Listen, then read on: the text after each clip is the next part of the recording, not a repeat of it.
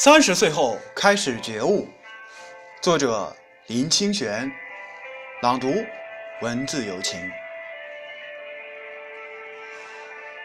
如果你现在问我什么是成功，我会说：今天比昨天更慈悲、更智慧、更懂爱与宽容，就是一种成功。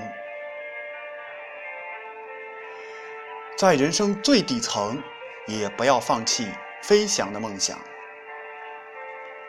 我的人生几乎是从最底层出发的。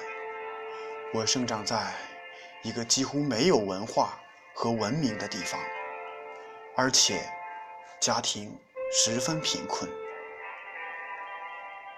我没有读过什么好的学校，学校里的老师经验也都很不足，就像。给我们教英文的老师，其实他只是受了几个月的短训就上岗了，但这并没有妨碍我们的成长。这位老师教我们用汉字来记住英文单词，土堆就是 today，也是土堆就是 yesterday，而 tomorrow 就。理所应当的变成了土马路。于是，我记住了这些单词，还明白了一个道理：今天是土堆，没关系；昨天是土堆，也没关系。只要明天能成为一条土马路就行。十七岁那年。我决定离开家乡。临行前，妈妈送了我一样东西，一个玻璃的瓶子，里面装着黑黑的东西。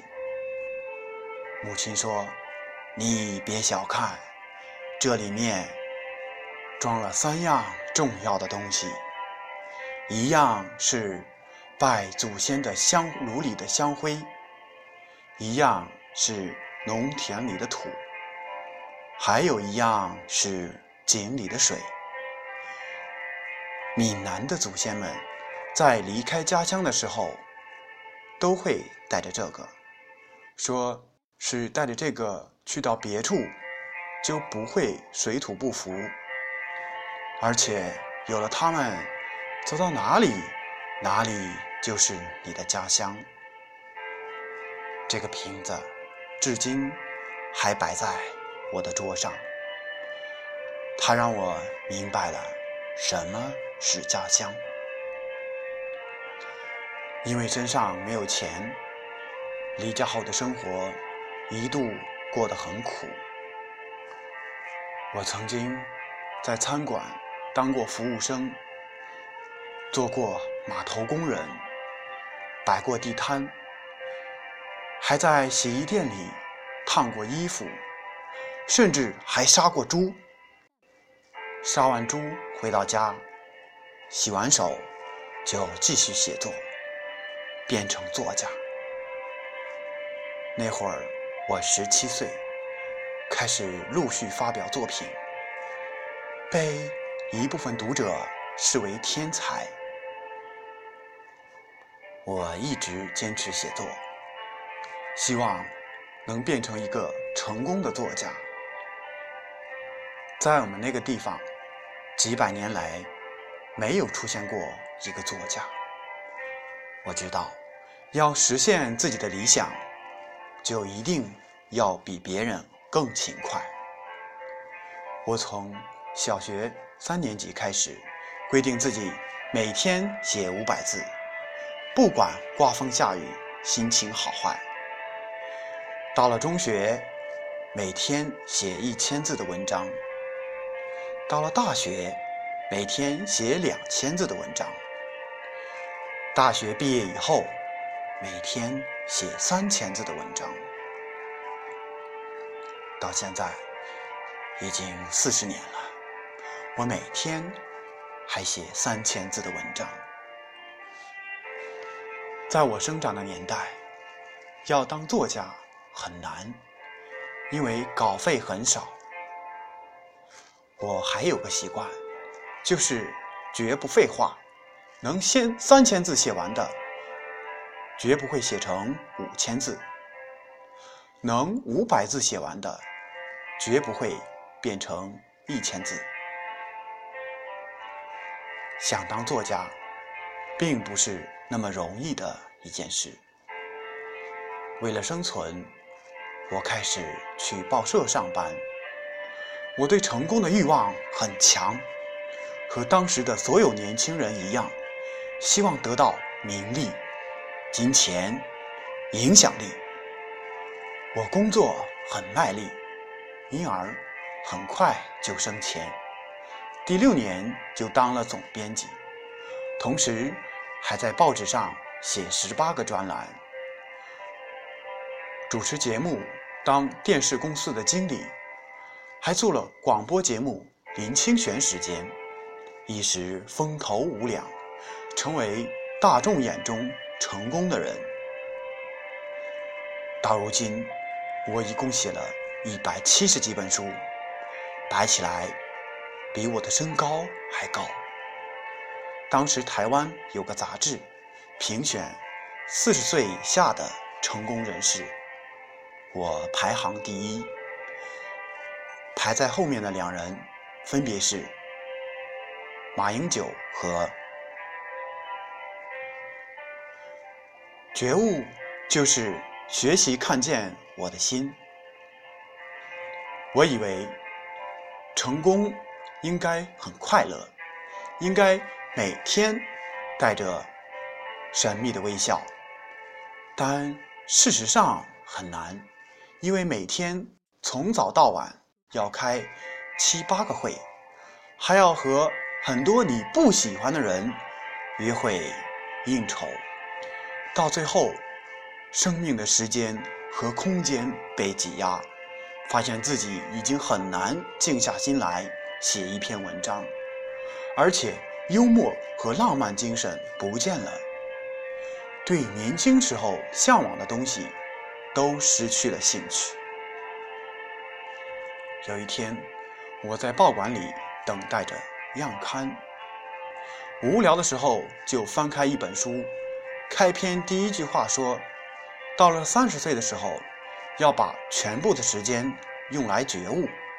如果到了三十岁还没有用来觉悟，就会一步步走向死亡。”我当时很震惊，因为那会儿。我已经过了三十岁了，却完全不知道觉悟是怎么回事。我开始思考，什么是觉悟。不久之后，我辞掉了所有的工作，到山上去闭关，去清修和思考，开始走进佛教的世界。清修持续了三年，这也是为什么后来。我的作品中有了很多关于宗教的元素。三年后，我觉得自己已经有了很多觉悟，明白觉就是学习看见，悟是我的心。所谓觉悟，就是学习看见我的心。因为心恋红尘，我决定下山。在山下路过一个水果摊，我想买点水果。当时老板不在，我便在边上等。这时候，一个路人过来，问我水果怎么卖，将我误认为老板。我当时的第一反应是，我经过了三年修行，大家竟然看不出来我很有智慧。随即，我就意识到。觉悟修行，并不会改变人的相貌，只是内心起了革命。之所以讲觉悟，是因为现代社会很多人看不到自己的心。我们把生活分成两部分，一部分是重要的生活，一部分是紧急的生活。会发现很多人都在紧急的生活，随波逐流，而不是重要的生活。什么是重要的生活？陪着爱人散步，躺在草地上看星星。一个小孩有没有幽默感？懂不懂得爱和宽容？这些是重要的。而每天着急上班、学习、考试是紧急的。当人整天在紧急的事情里面打转的时候，琴棋书画诗酒花就会变成。柴米油盐酱醋茶，要学会腾出一些时间，进入重要的生活。台湾有个最有钱的博士叫王永庆，他在九十二岁的时候去世了。在美国巡视工厂的时候，我听到消息很难过，我想。如果我九十岁有五千亿资产，我会去巡视工厂吗？答案是一定不会。王永庆的后人至今还在为财产争夺不休，这是一件很让人伤心的事，因为他们没有觉察到什么才是重要的生活。还有一个富翁。